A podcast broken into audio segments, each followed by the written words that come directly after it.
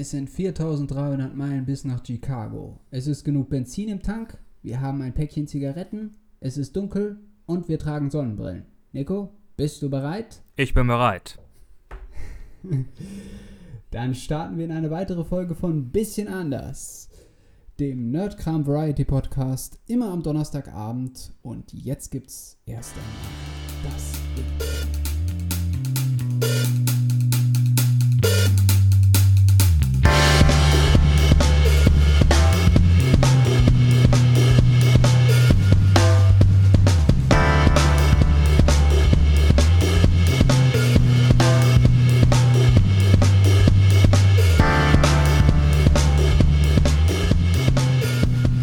Ja, äh, wer das nicht erkannt hat, das war ein bekannter Satz aus dem Film Blues Brothers.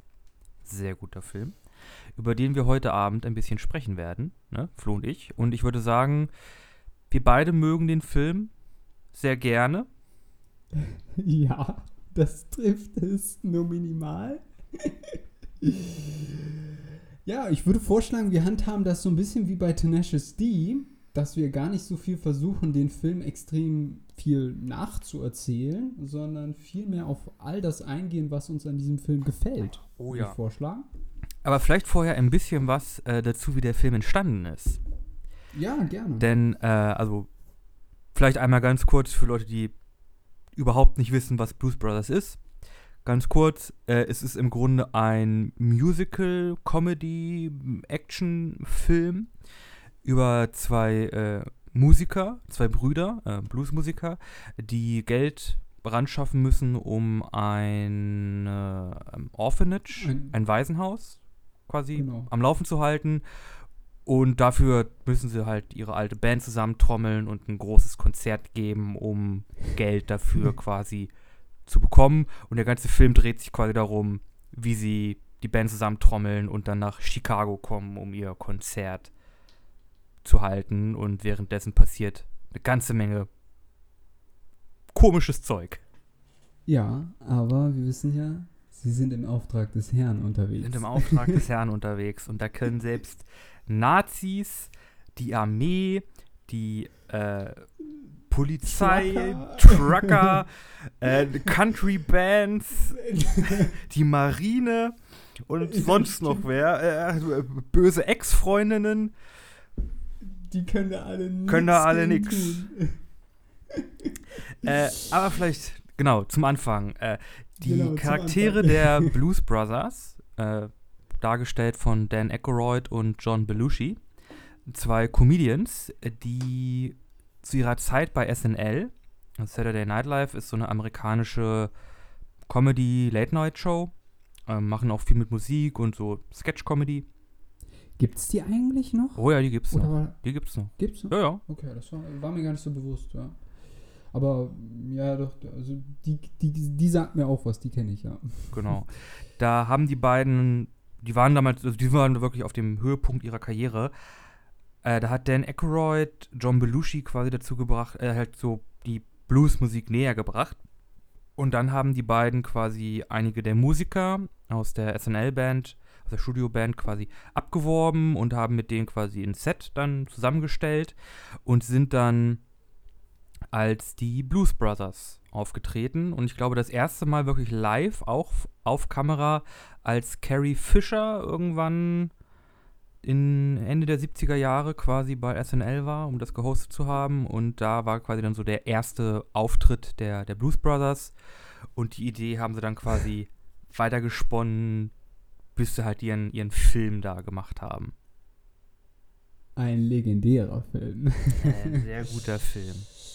Also ich muss an der Stelle einfach mal loswerden. Ich glaube, das ist einer meiner absoluten Lieblingsfilme. Also ich glaube, es, es gibt wenig, wenig, wenig Filme, die, die das übertreffen können, äh, was ich für eine Empathie zu diesem Film habe. Deswegen äh, finde ich das sehr, sehr interessant, was du gerade so alles erzählt hast, weil ich das alles gar nicht wusste. Haben Sie denn dann bei diesem ersten, ich sage jetzt mal offiziellen Konzert quasi auch äh, Carrie Fisher für den Film dann angeworben? Weil die spielt ja dann äh, auch mit in dem Film, ne? Mhm, die spielt auch mit in dem Film. ich weiß nicht, ob sie sie da direkt angeworben haben, aber wie gesagt, die beiden waren damals auf dem Höhepunkt ihrer Comedy-Karriere.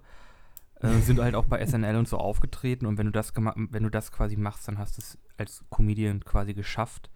Und also die, aber die haben ja generell unglaublich viel Talent auch für den für den Film angeschafft, also auch auf musikalischer Seite. Ich würde auch sagen, der Film ist eher ein Musical als so ein richtiger ja. Actionfilm. Wobei der auch ist, sehr actionreich ist. Ja, das auf jeden Fall. Aber es ist halt immer noch so gut verpackt, dass du nie den Eindruck hast, die rutschen jetzt gerade in nur so ein Musical-Ding. So, also sie, sie so, fangen nicht also, mitten auf der Straße an, ihre Probleme wegzusingen. nee, nicht so Obwohl, vielleicht, vielleicht im Diner schon so ein bisschen. Ja, ne, im Diner und in dem Musikshop. Äh, da gibt es auch nochmal so eine Szene. Ja. Aber wo, wobei, da sind sie ja noch in dem Laden. Es sind nur draußen die Leute, die mit abgehen. Aber. Genau. Aber es ist halt nie, dass sie da auf einmal mitten auf der Straße sind und da sind irgendwie 100 Leute hinter denen, die die Choreografie mitmachen.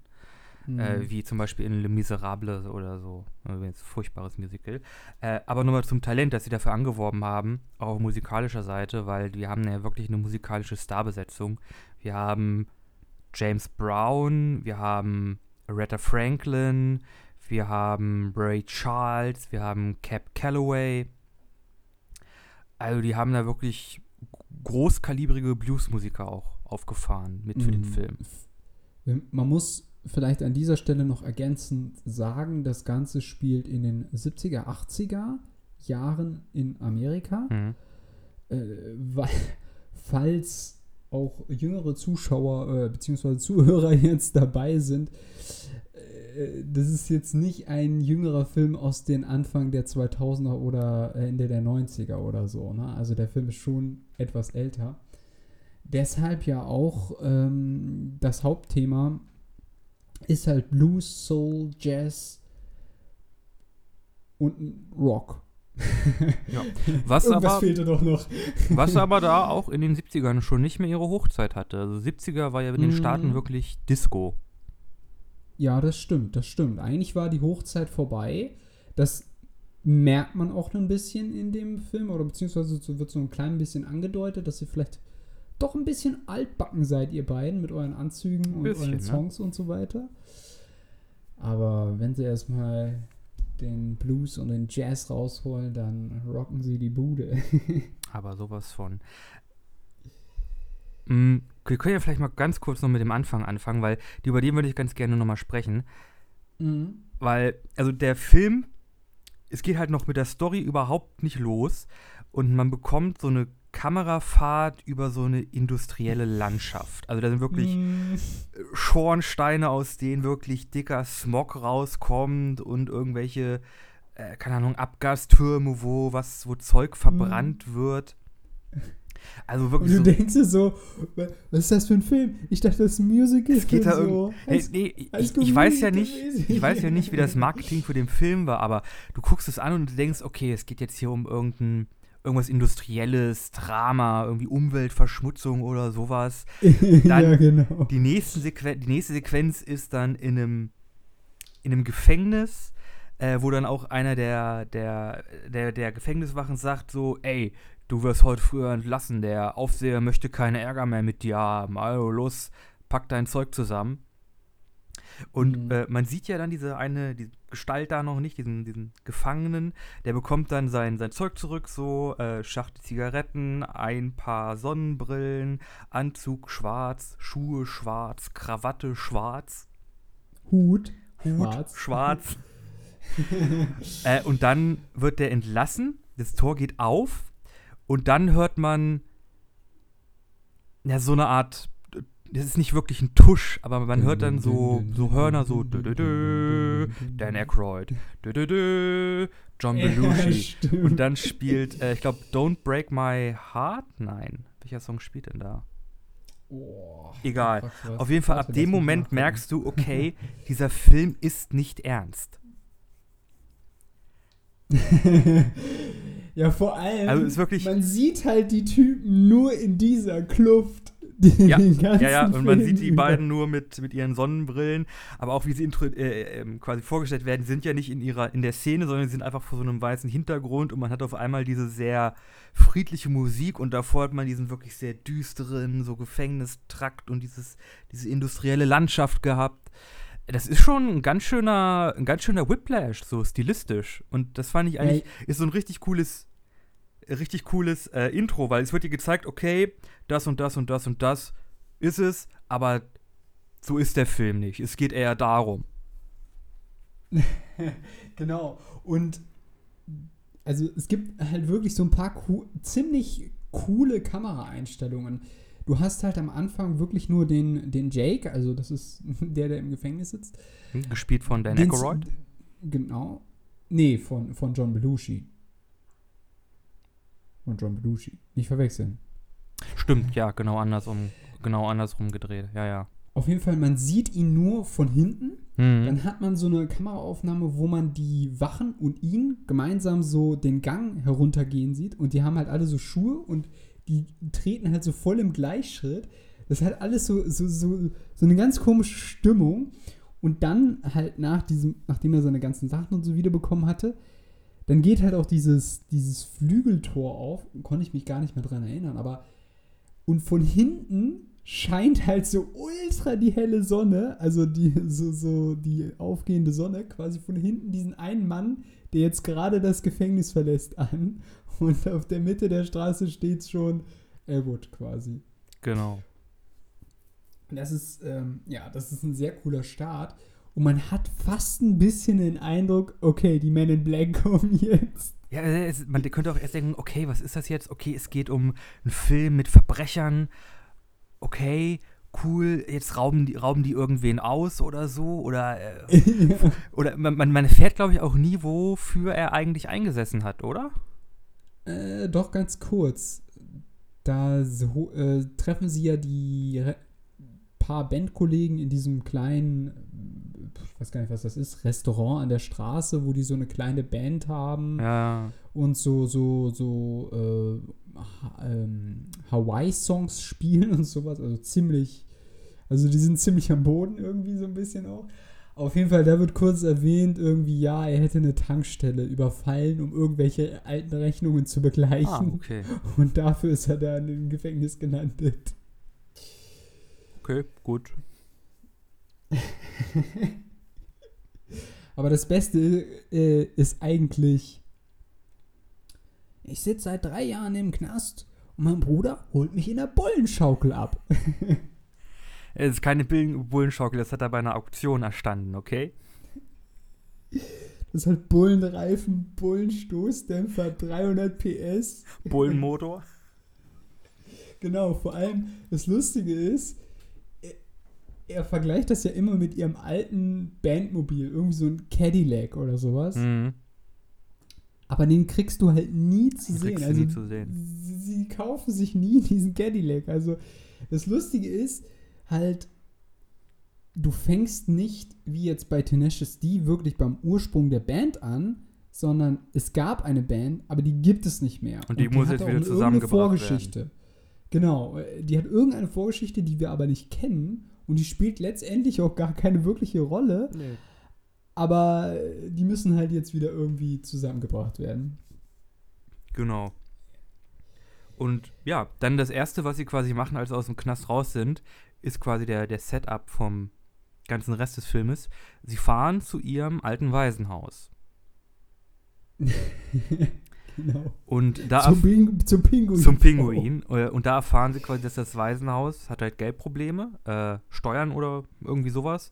Und sie brauchen, glaube ich, 1500 Dollar oder 5000 Dollar, irgendwie so, Äh, Ja, genau, das ist richtig. damit das Waisenhaus halt äh, weiter betrieben werden kann. Und da, da fassen sie halt den Entschluss, okay, wir, wir kümmern uns darum.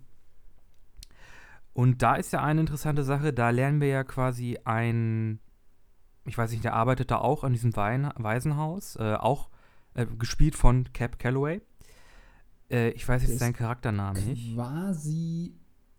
Der ist so eine Art Ziehvater irgendwie. Ich glaube, der ist da. Ziehvater, aber ich glaube, der ist auch so ein bisschen Hausmeister. Ja, oder Hausmeister oder vielleicht irgendwie so eine Art Sozialarbeiter. Irg Ja, irgendwie. So, sowas in die Richtung. Also das ganze Waisenhaus wird halt von der katholischen Kirche finanziert, aber die katholische Kirche hat kein Interesse, das Waisenhaus zu behalten. Ja, Aber genau. Jake und Elwood wollen halt, das verhindern. Und Ja, ja, ist halt, ist halt deren Heimat. Ist halt auch Genau. nostalgisch. Und sie erfahren, da erfahren wir quasi auch von denen, oder von, von diesem Arbeiter da im, im, im Waisenhaus, äh, der hat sie quasi dann auch zur Bluesmusik gebracht. Also der hat ihn halt äh, auf der Trompete halt Bluesstücke vorgespielt, also ihn und wahrscheinlich den anderen Kindern. Und dadurch haben sie dann quasi so, ja, dadurch wurden sie halt geprägt.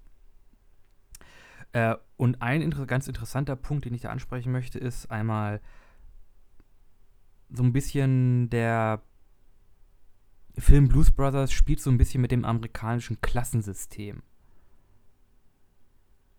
Mhm.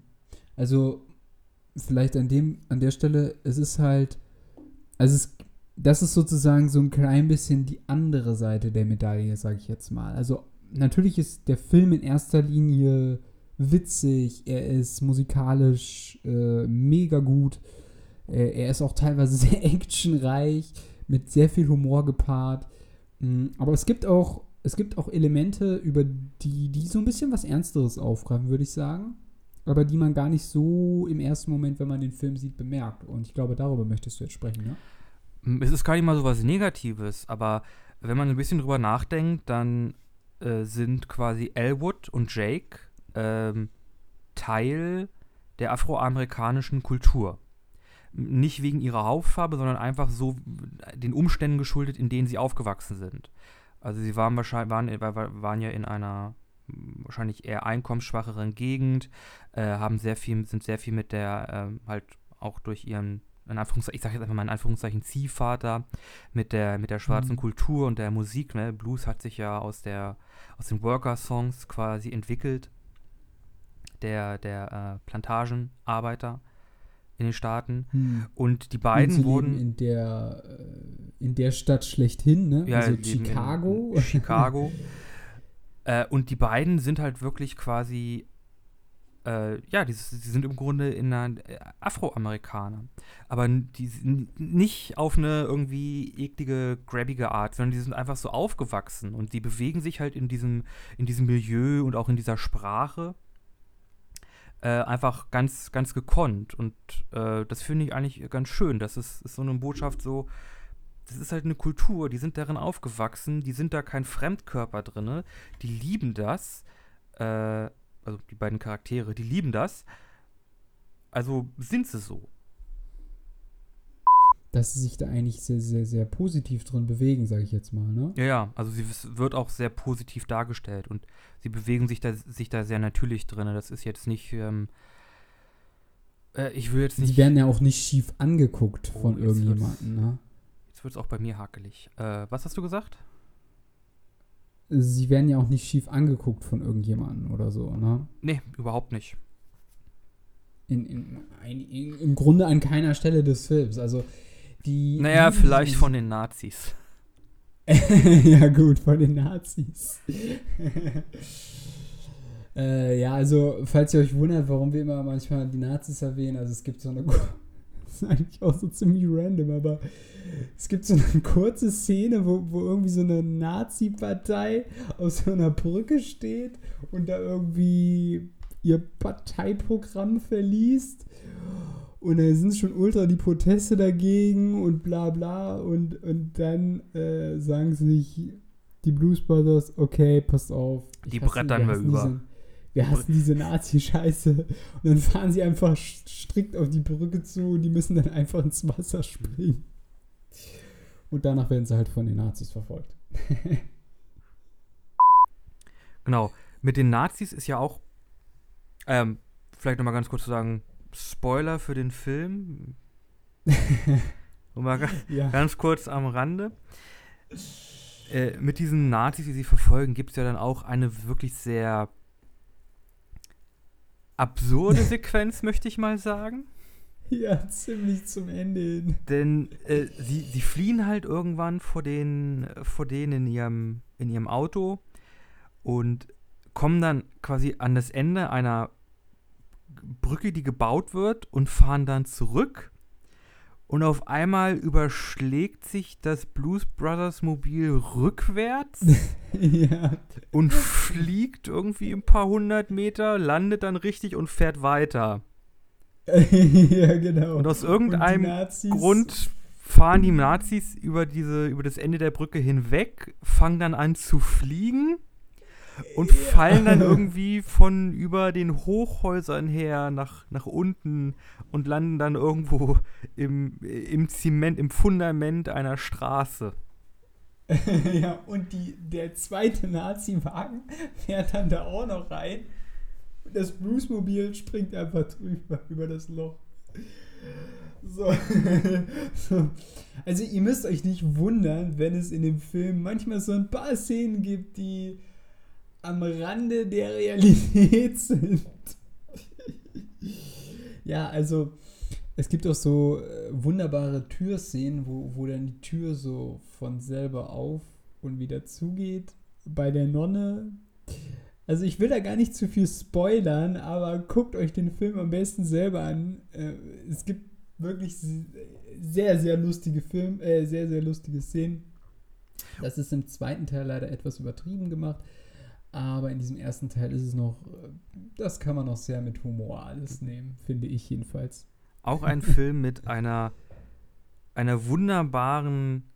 Ne, es ist nicht wirklich eine Verfolgungsjagd, es ist mehr eine Karambolage. Ein, ein Ja, aber- Massenunfall. Aber ganz ehrlich, es ist immer noch besser als in jedem Fast and the Furious Film. Auf jeden. Fall. Auf jeden Fall sehr viel charmanter. Es gibt da ja diese eine Szene, wo sie wirklich mit irgendwie 80 Meilen die Stunde durch ein Kaufhaus brettern.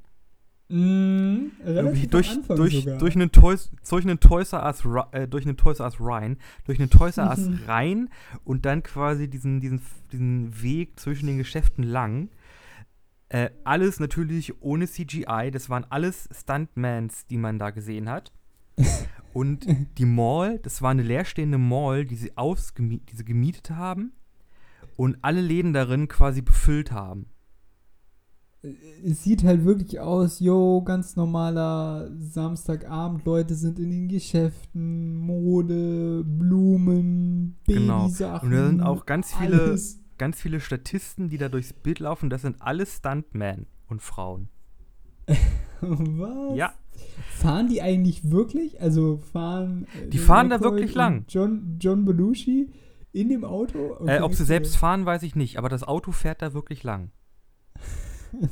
Also es geht ziemlich viel zu Und auch die das Autos, so, die Autos Du über. hast uns auf den Parkplatz gebracht, jetzt bring uns auch wieder runter. Ja. Okay, was mache ich? Ich fahre durch, den- durch die Mall durch. Genau. Und da gibt es halt auch die Autos, die überschlagen sich alles und, und stapeln sich dann irgendwann und sind auf dem Kopf und drehen sich da im Kreis.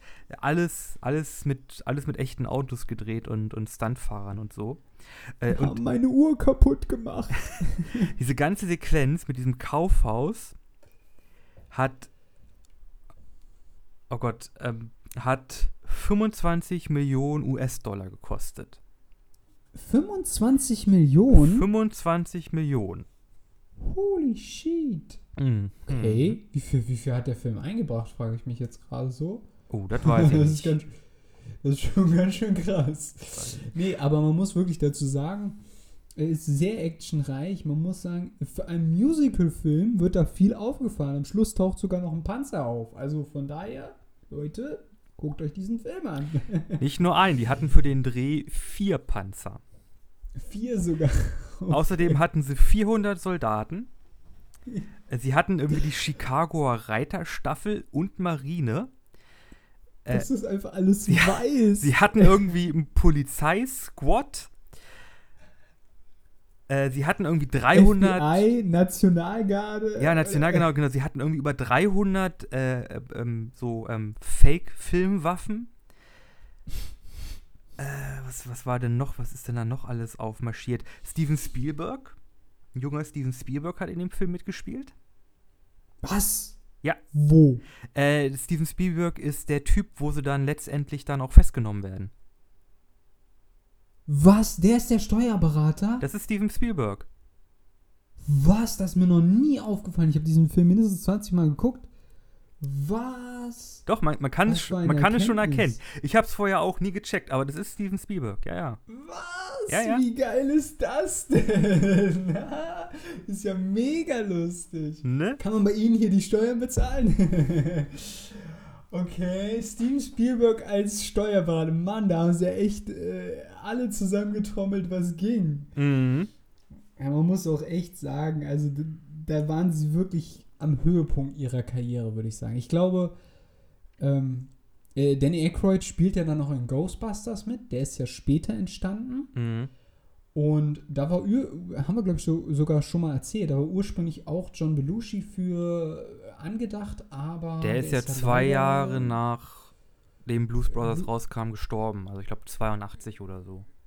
Genau, genau. Also der stand jetzt für den Film nicht mehr zur Verfügung. Danny Aykroyd ist ja in Ghostbusters auch noch drin, wobei ich sagen würde, dass bei Ghostbusters er n- auch eine Rolle gespielt hat, aber nicht mehr so eine große. Da war ja mehr äh, hier auch der.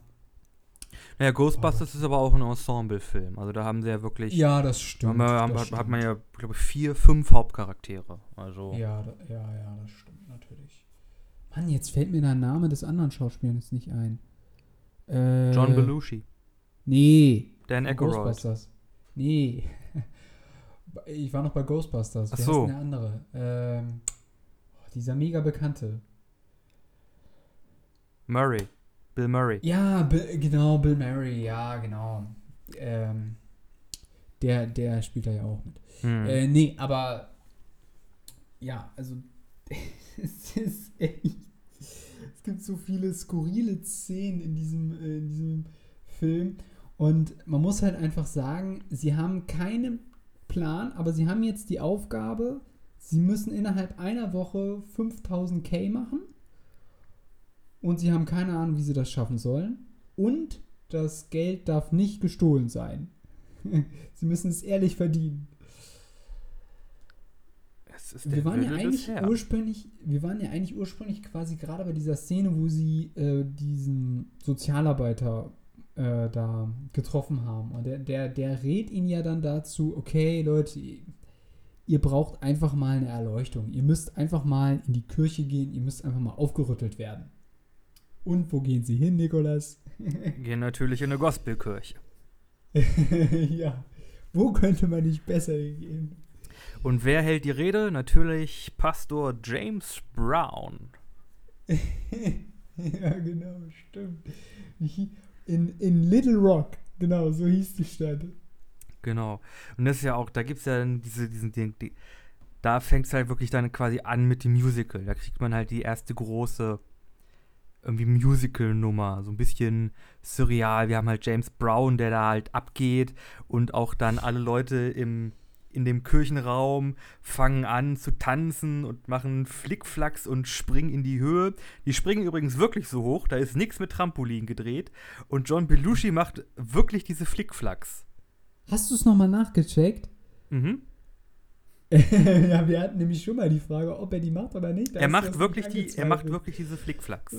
Siehst du, ich wusste doch, dass er das kann. Ich war mir nicht sicher, weil ich habe es mir ja angeguckt und da waren ja so ein paar Schnitte dazwischen, da hätte man nochmal die äh, Charaktere tauschen können, aber wahrscheinlich haben die das wirklich alles in einer Szene abgedreht. Also, naja, nicht ganz in einer, aber ah ja, es ist äh, und dann ähm, kommt halt, dann kommt wieder, äh, kommt dieser Moment, den wir auch so ein bisschen bei Tenacious D hatten, diese, dieser Erleuchtungsmoment. Diese Offenbarung. Du Der, der Lichtstrahl Licht kommt wirklich von oben runter und er sagt, die Band, die Band, die, Die Band.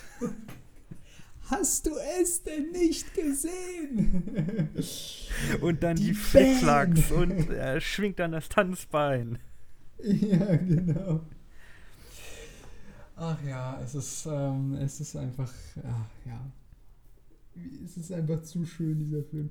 Also man muss sagen, ich glaube, das ist auch so ein kultiger Film, weißt du? Ich, ich weiß gar nicht, ob der damals in den Kinos so ultra viel abgeräumt hat. Ich glaube nicht. Ich hatte Aber auch immer so- den, ich hatte immer den Eindruck, dass das ein wirklich, ja, genau so ein kultiger Film ist. Dass er einfach Ja. mit der Zeit irgendwie immer bekannter wurde oder halt so als Geheimtipp galt. Ja, ja, ja, gereift ist auch so ein bisschen Mhm. und, äh, und, und dann erst quasi so richtig aufgeblüht ist, um das jetzt mal so, so blumig zu formulieren. Ähm, naja, auf jeden Fall.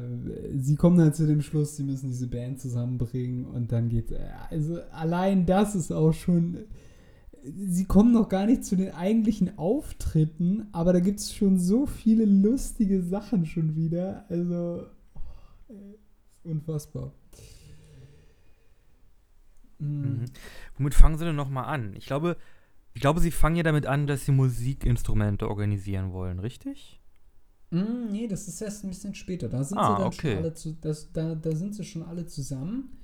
Äh, aber sie haben ja von Murphy, dem Klavierspieler der Band, haben sie noch eine Adresse und da fahren sie erstmal hin. Die, sa die sagt dann, nee, nee, die sind hier schon nicht mehr. Und dann kriegen sie aber von der Frau äh, noch eine weitere Adresse. Und da kommen sie dann quasi hin zu diesem, zu diesem Restaurant, zu diesem Diner, was ich mal angesprochen Genau, die am spielen da irgendwie so als Seifenkisten-Doodle-Bands so Tanzsongs für Senioren und so. Tragen auch so ganz affige Outfits und ist jetzt nicht die coole Blues- und Jazzband, die man sich vorstellt. Ich, ich muss auch gestehen, also ich käme mir schon ziemlich blöd vor, wenn ich in dieser Band Musik machen würde. Also Ja, ich meine es halt, macht halt Geld, sind, ne? Ja, aber die sind halt schon ziemlich am Boden. So keiner jubelt ihnen zu. ke- Also ist halt richtig, da passiert halt nicht viel. Da ist keine Action drin, so, ne? Ja. Na, ist ja wahrscheinlich auch nicht die Musik, die sie machen wollten. Ja, klar, auf jeden Fall. Aber ja. Naja, da treffen sie auf jeden Fall ähm, einen Großteil ihrer Band. Äh, aber es fehlen ja noch drei weitere, nämlich einmal der, boah, frag mich was, der Saxophonspieler, Der Saxophonspieler, genau. äh, Blue Blue Marini, der Trompetenspieler Mhm. und der am Bass oder an der Gitarre, aber da bin ich mir jetzt gar nicht sicher. An, an, an, an der Gitarre, ne? Ich glaube ja. Also an einer, einer E-Gitarre, na klar, äh, natürlich. Du hast den Film doch heute gesehen, müsstest du das nicht wissen? Ja, ich, es tut mir leid. Schande über mein Haupt. Ja, nee, du, alles cool. Ja, auf jeden Fall müssen sie halt die Leute dann noch, noch, noch ranbekommen. Und ich glaube, den, den Trompeter, den finden sie irgendwo in einem französischen Restaurant, ne? Oder in irgendeinem Mhm. Schickimicki-Restaurant, wo sie dann reinkommen und der sagt so, nee, ich mache Musik nicht mehr, ich mag meinen Job hier, der zahlt einigermaßen gut. Und er so, ja, okay, wir gehen hier ohne dich nicht weg. Wir wollen hier bitte dinieren. Äh, zeige uns einen Tisch. Und dann sind sie wirklich richtige Arschlöcher. ja, so ziemlich. Die bestellen mir jetzt hier erstmal den schönen Shampoos, Krabben und alles holen sich halt so ran. ne? äh, schmat schmatzen da rum und äh, hier Elwood lehnt sich dann rüber und sagt dann zu so einem Ehepaar, das am Nachbartisch sitzt, ey, wie viel für die Kleine da? Ja, genau. Ich meine, die macht die doch nichts, die guckt doch nur so. blöd, die guckt doch nur blöd in der Luft rum. Sagt sogar, wie viel für die abgenudelten Weiber oder irgendwie so. so richtig asozial. richtig, richtig, richtig schlimm. Also ich meine, die Sache ist so, also die machen halt, die ziehen halt schon manchmal echt heftige Dinge, also richtige, also schon ein bisschen krumme Dinger, so, ne? Also, Das ist in der Aber Szene. es ist so lustig. Es ist in der Szene schon sehr überspielt, aber da sieht man halt, die beiden, die passen einfach nicht in diese, in diese super gehobene Gesellschaft oder so. Da, da kommen sie nicht drin klar. Ja, das ist so, das ist so lustig, weil sie haben halt diese schwarzen Anzüge mit den Hüten und den Sonnenbrillen und damit gehen sie fast wie solche FBI-Typis durch halt, ne? Aber wenn sie sich halt quasi wirklich in so gehobener Gesellschaft aufhalten, dann geht das eigentlich gar nicht so, ne? Die, die, die, benehmen sich komplett daneben. Mhm. Da ist ja quasi, das ist ja quasi dann komplett gespiegelt zu der Szene dann später im Diner. Mm, Ne, ist ja auch dann so eine Art Restaurant. Da gehen sie hin, setzen sich hin und sagt, ah, Elwood, Jake, was wollt ihr? Äh, ich nehme ein halbes Hähnchen und ein halbes Hähnchen und der andere nimmt, glaube ich, nur eine Scheibe Toast ohne alles. Ohne Cola. Eine Cola. genau. Äh, und da holen sie sich dann ihren Saxophonisten ab. Äh, und wir kriegen da die Musical-Nummer von Aretha Franklin. Mm, think. Think. Äh, und ist dir schon mal da aufgefallen bei der Szene, dass äh, das, was, also die Musik, die gespielt wird und die Lippenbewegung von Aretha Franklin nicht zusammenpassen? Boah, äh, nee, weil ultra viel Dance mit abgeht und Musik und alle bewegen Ja, sich. also mehr so, mehr so zum Anfang hin. Aber es fällt wirklich auf, dass die Lippenbewegung und das, was quasi im Soundtrack gesungen wird, mit ihr, äh, von ihr nicht zusammenpassen. Und das liegt daran, dass sie mit einigen der Performer, der Blues-Performer, extreme Probleme hatten, weil Blues, da improvisiert man ja auch sehr viel.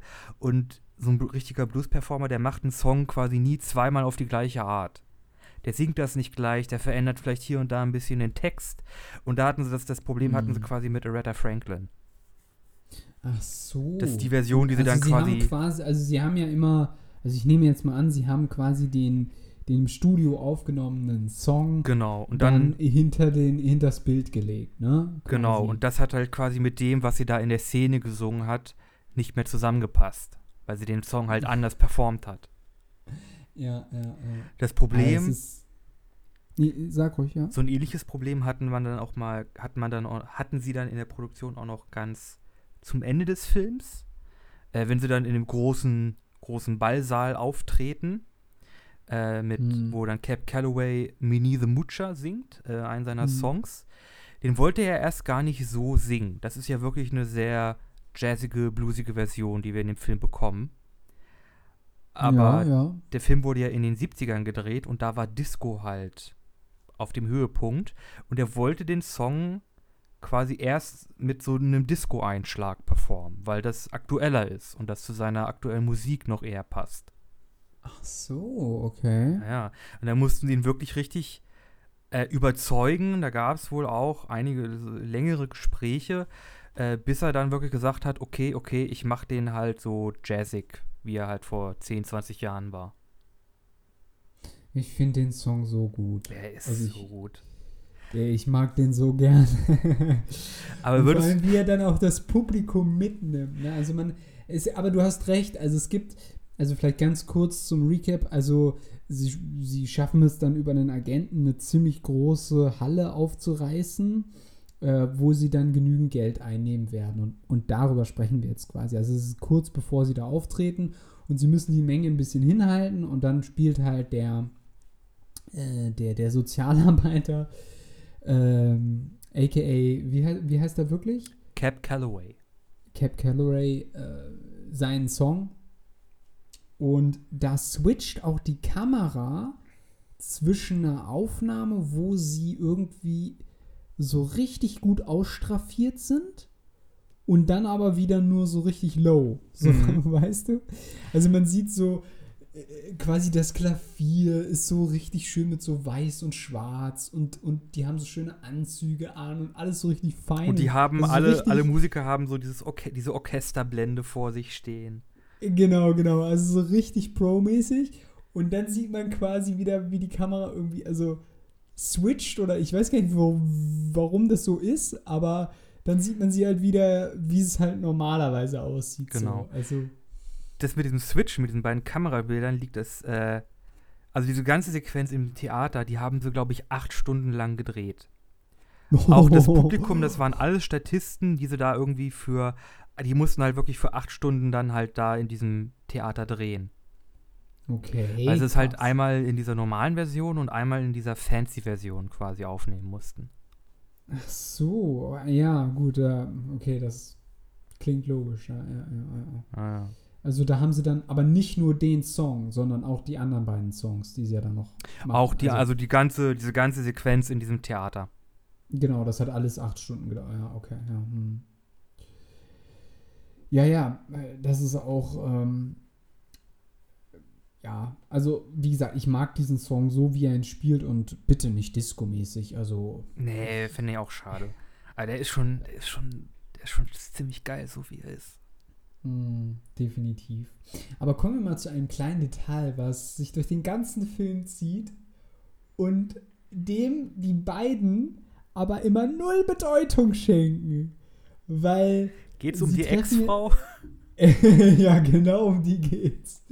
Sie treffen nämlich dann so in der Zwischenzeit in dem, innerhalb des Films in der Bleibe von Elwood. Äh, also so eine, so eine für Singles, so eine So eine, wirklich so eine acht- Einzimmerwohnung. 18 mit einem- Quadratmeter Wohnung höchstens, Ja, wo so ein Bett, ein Kühlschrank, ein kleiner äh, äh, Ofen, Herd und sowas reinpasst. Egal.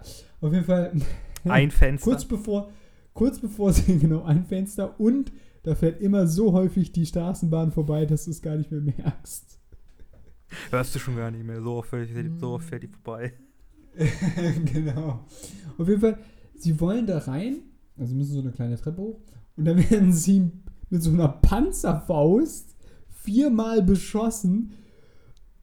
Sie stehen wieder auf, gehen weiter hoch rein, als wäre nichts passiert. So, und in demselben Gebäude wird dann später einfach mal der komplette Block Das ganze Gebäude bricht zusammen.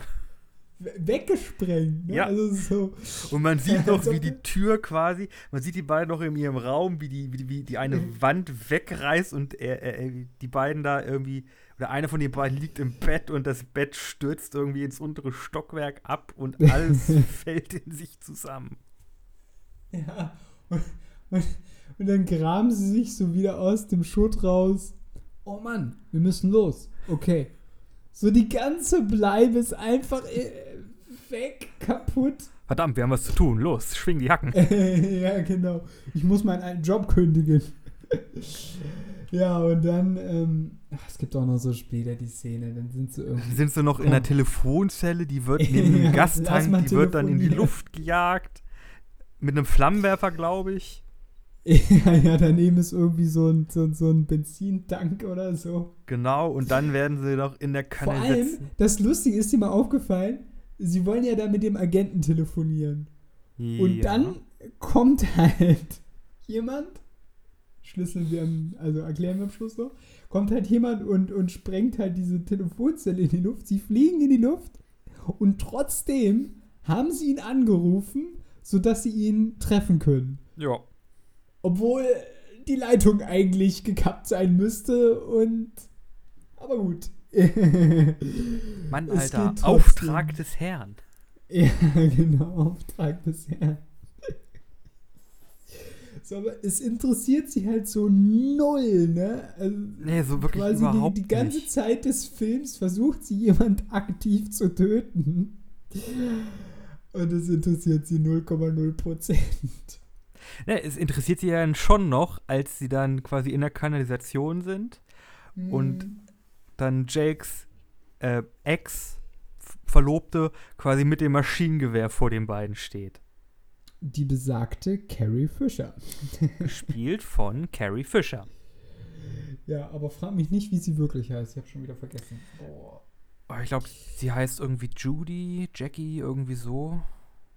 Ja, das, das kann gut sein. Ich glaube, der, ich glaub, der Name wird im Film auch gar nicht genannt. Die hat dann irgendwie so eine Kalaschnikow oder so und ballert halt über ihre Köpfe. Sie schmeißen sich in den Schlamm. Ah, ich, ich liebe dich, ich wollte dir doch gar nicht wehtun. Ich war auf dem Weg zur Hochzeit, aber dann war mein Benzin alle und mein Motor ist in die Luft gesprungen und ich hatte kein Geld mehr fürs Telefon und dann wurde ich festgenommen und dann muss ich zur Tankstelle und die ist in die Luft geflogen. Bitte, ich hab dich doch lieb. Genau. Und, und dann kommt der beste Moment im Ganzen. Oder, naja, fast der beste Moment. Er nimmt seine Sonnenbrille ab. Und man sieht dann äh, seine, seine braunen, so hundeartigen Augen und die ist dann so, oh, und dann machen sie beide die Fliege. ja, genau. Erst küsst er sie noch, dann lässt er sie fallen und dann machen sie die Fliege. Genau. Auch wieder so ein ziemlich assi Move, aber okay. Wir wissen ja, sie sind im Auftrag des Herrn unterwegs. Ach ja. Nee, also das ist, äh, das zieht sich auch durch den ganzen Film und also natürlich wissen wir das jetzt und ihr es auch, weil ihr unseren Podcast hört, aber wenn man den Film zum ersten Mal guckt, fragt man sich die ganze Zeit, was will die eigentlich? Warum will die die töten? Und warum interessiert die das nicht?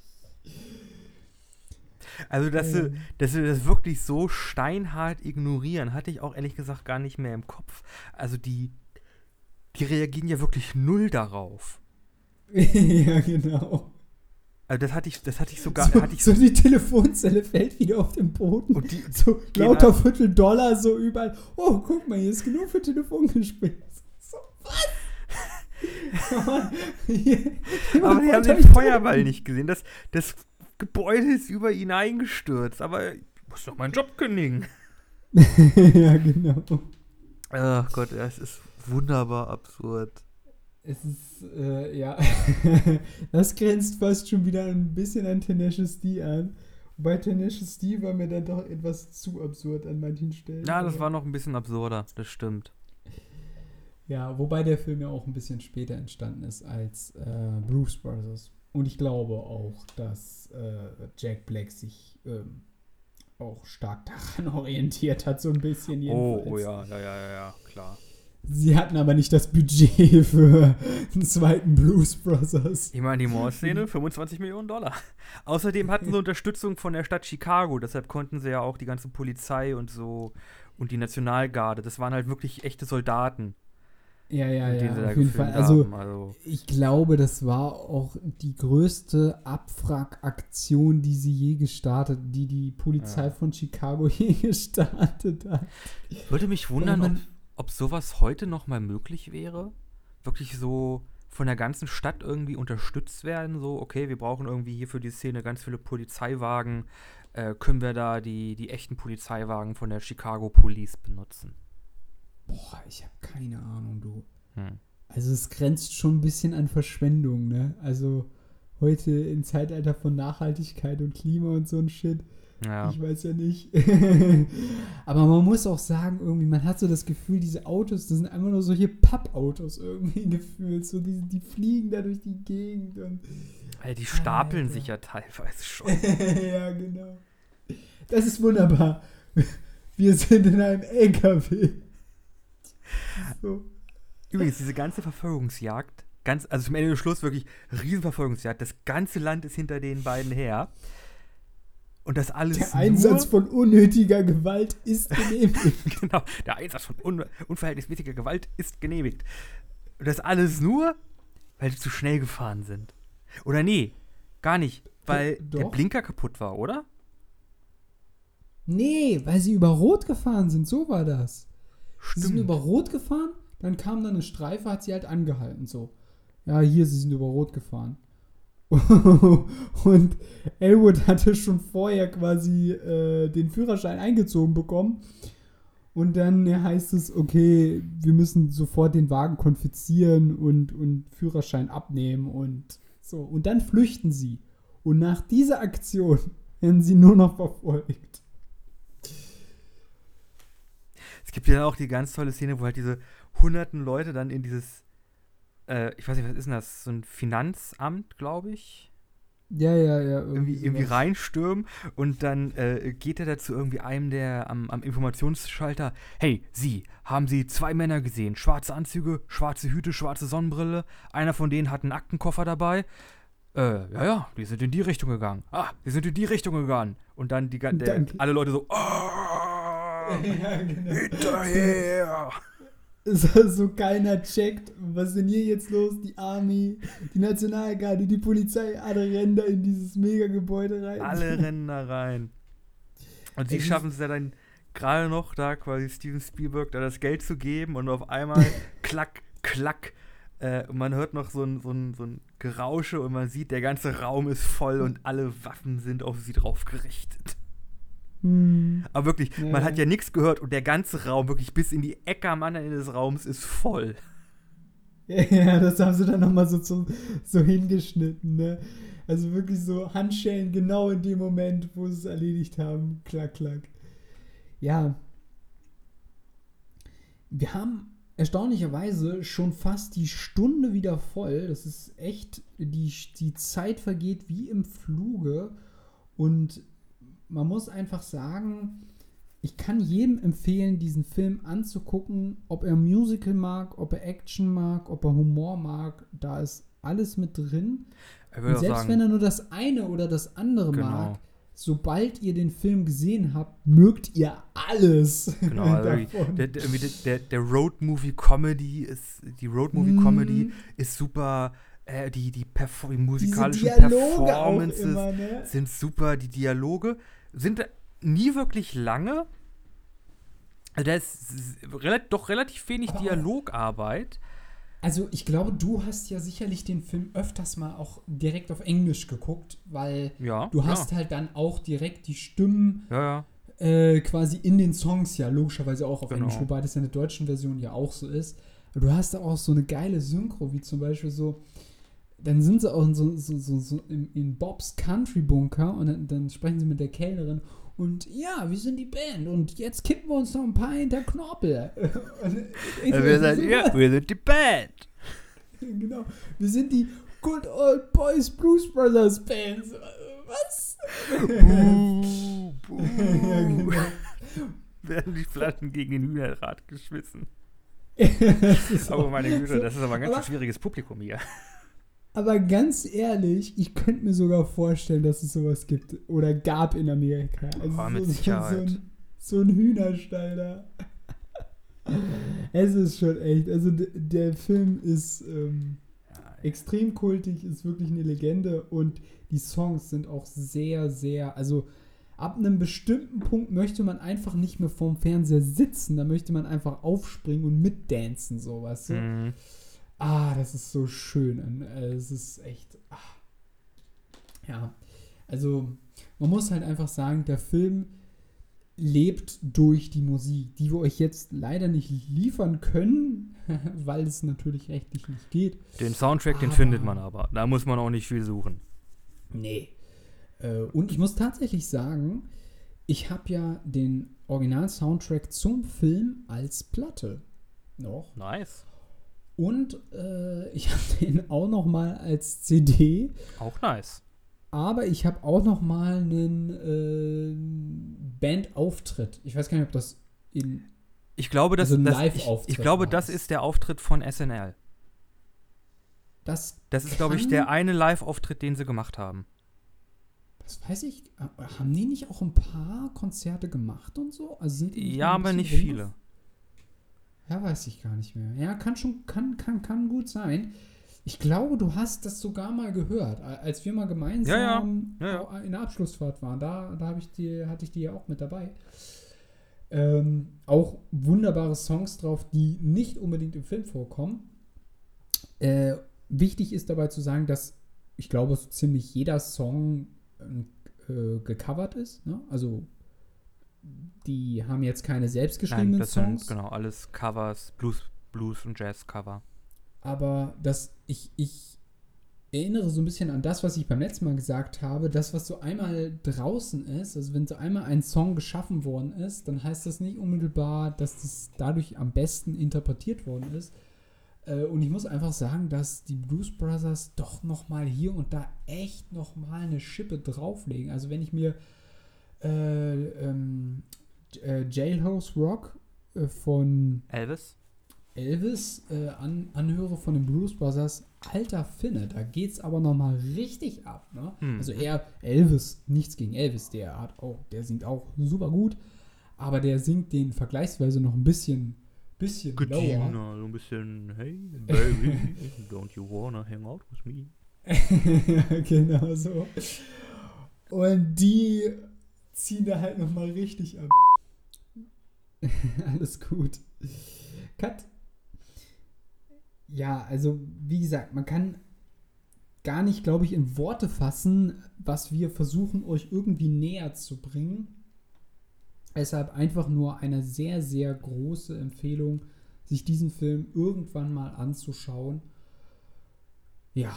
Genau. Es war auch schon ein älterer Film, aber wirklich der hält super zusammen. Die musikalischen Performances sind 1A, also wirklich jeden, den das vielleicht mal interessieren könnte, wirklich versucht, versucht den Film zu gucken. Also da kann man wirklich unglaublich viel Spaß mit haben. Ich glaube, das bietet auch, also wenn man vielleicht jetzt auch wirklich als sehr junger Zuschauer irgendwie 13, 14 oder keine Ahnung was, ähm, jetzt wirklich noch gar keine Ahnung hat, okay, was, was meinen die eigentlich mit Blues, Jazz, Soul oder, ne? Also ich meine, ist ja so, dass man teilweise noch gar nicht so viele Musikrichtungen und so weiter kennt oder da auch jetzt gar nicht so viele Musikunterricht mitbekommt. Und da kann man wirklich auch eine Empfehlung für den Film aussprechen, in der Hinsicht, dass man da mal einen ersten Eindruck gewinnt, was alles so darunter fällt. Wobei man sagen muss, dass gar nicht so viel, also so, so richtig klassische Blues-Songs werden, glaube ich, gar nicht so viel gespielt, obwohl sie auch Blues-Songs äh, aufgenommen haben, also die Band generell, sag ich jetzt Mhm. mal. Hm. Mm, Aber also um da auch mal einen ersten Eindruck zu gewinnen, ist das sicherlich auch ähm, eine Empfehlung, ja, auf jeden Fall. Genau. Und Gut. wie im Film gesagt wurde, ihr müsst nicht nach Hause gehen, aber hier bleiben könnt ihr auch nicht. Denn ich glaube, wir kommen zum Ende. Genau. Äh, und wir haben natürlich noch zwei Rausschmeißer-Songs für euch. Ein von mir, ein von Flo. Jede Woche zu jeder Folge kommt mit in die Playlist. Bisschen anders die Playlist zu finden auf Spotify. Und ich glaube, wir beide haben diesmal zwei Songs aus dem Film. Mhm. Ich habe für euch äh, Sweet Home Chicago. Schön, schön. Auch ein sehr langer Song. Deshalb, ähm, ja, gebt ihn euch bis zum Schluss. Wurde der auch von den Blues Brothers performt oder?